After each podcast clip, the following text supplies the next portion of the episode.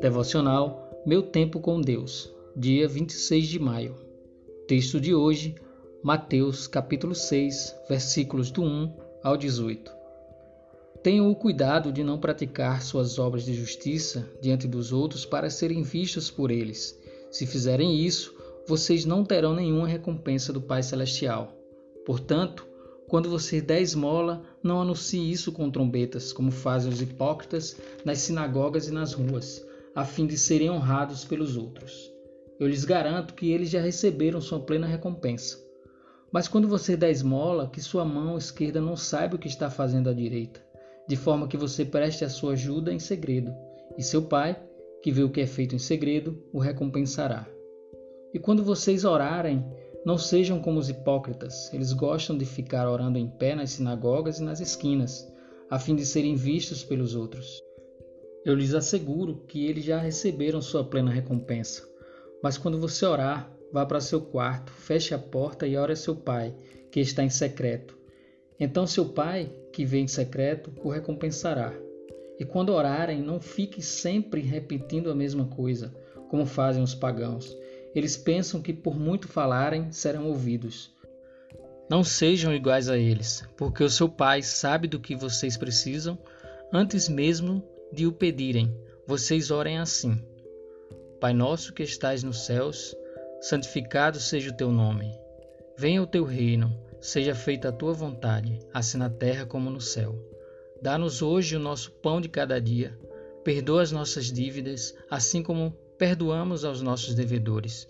E não nos deixes cair em tentação, mas livra-nos do mal, porque teu é o reino, o poder e a glória para sempre.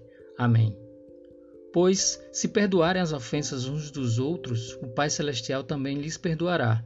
Mas se não perdoarem uns aos outros, o Pai Celestial não lhes perdoará as ofensas. Quando jejuarem, não mostrem uma aparência triste como os hipócritas, pois eles mudam a aparência do rosto, a fim de que os outros vejam que eles estão jejuando. Eu lhes digo verdadeiramente que eles já receberam sua plena recompensa. Ao jejuar, arrume o cabelo, lave o rosto, para que não pareça aos outros que você está jejuando, mas apenas a seu pai, que vem em secreto. E seu pai, que vem em secreto, o recompensará. Tema de hoje: fugindo da hipocrisia. A hipocrisia é o ato de fingir crenças, virtudes, ideias e sentimentos que a pessoa na verdade não possui. Se tem algo que o inimigo insiste em imprimir em nossas vidas, é a vontade de ser quem não somos já que ele tentou ser como Deus. Ele nos faz constantemente entrar em conflito sobre a nossa identidade. Quando não estabelecemos convicções ao nosso respeito, abrimos brechas para a hipocrisia ser desenvolvida em nossas vidas. Estabelecemos padrões comparativos, fingimos ser quem não somos e tudo em nome de uma necessidade de afirmação. As mídias sociais formam uma plataforma de ciladas comparativas, até mesmo por padrões de formato gospel, com roupas, jargões e formas de falar no meio cultural deste segmento religioso. Se observarmos as palavras de Jesus, o perigo está sempre no que fazemos às vistas. Que o desejo por uma vida no secreto comece a brotar no seu coração a partir de hoje. Não busque as coroas, busque as toalhas para enxugar os pés. Não busque os palcos, mas os altares no escuro, pois é de lá que surgem as melhores lágrimas que poderá brotar para tocar o coração de Deus. Reflexão do dia. Faça uma avaliação nas suas redes sociais. Sua exposição tem sido o que encontramos em seu íntimo?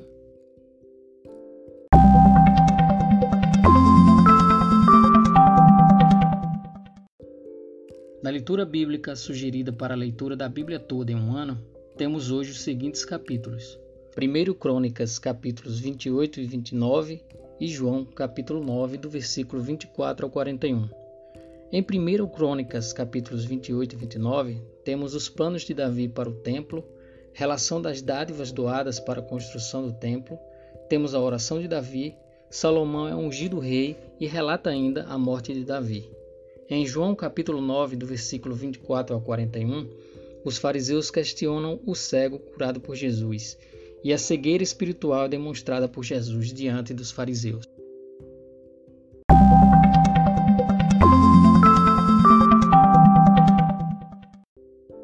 Não deixem de ler esses capítulos.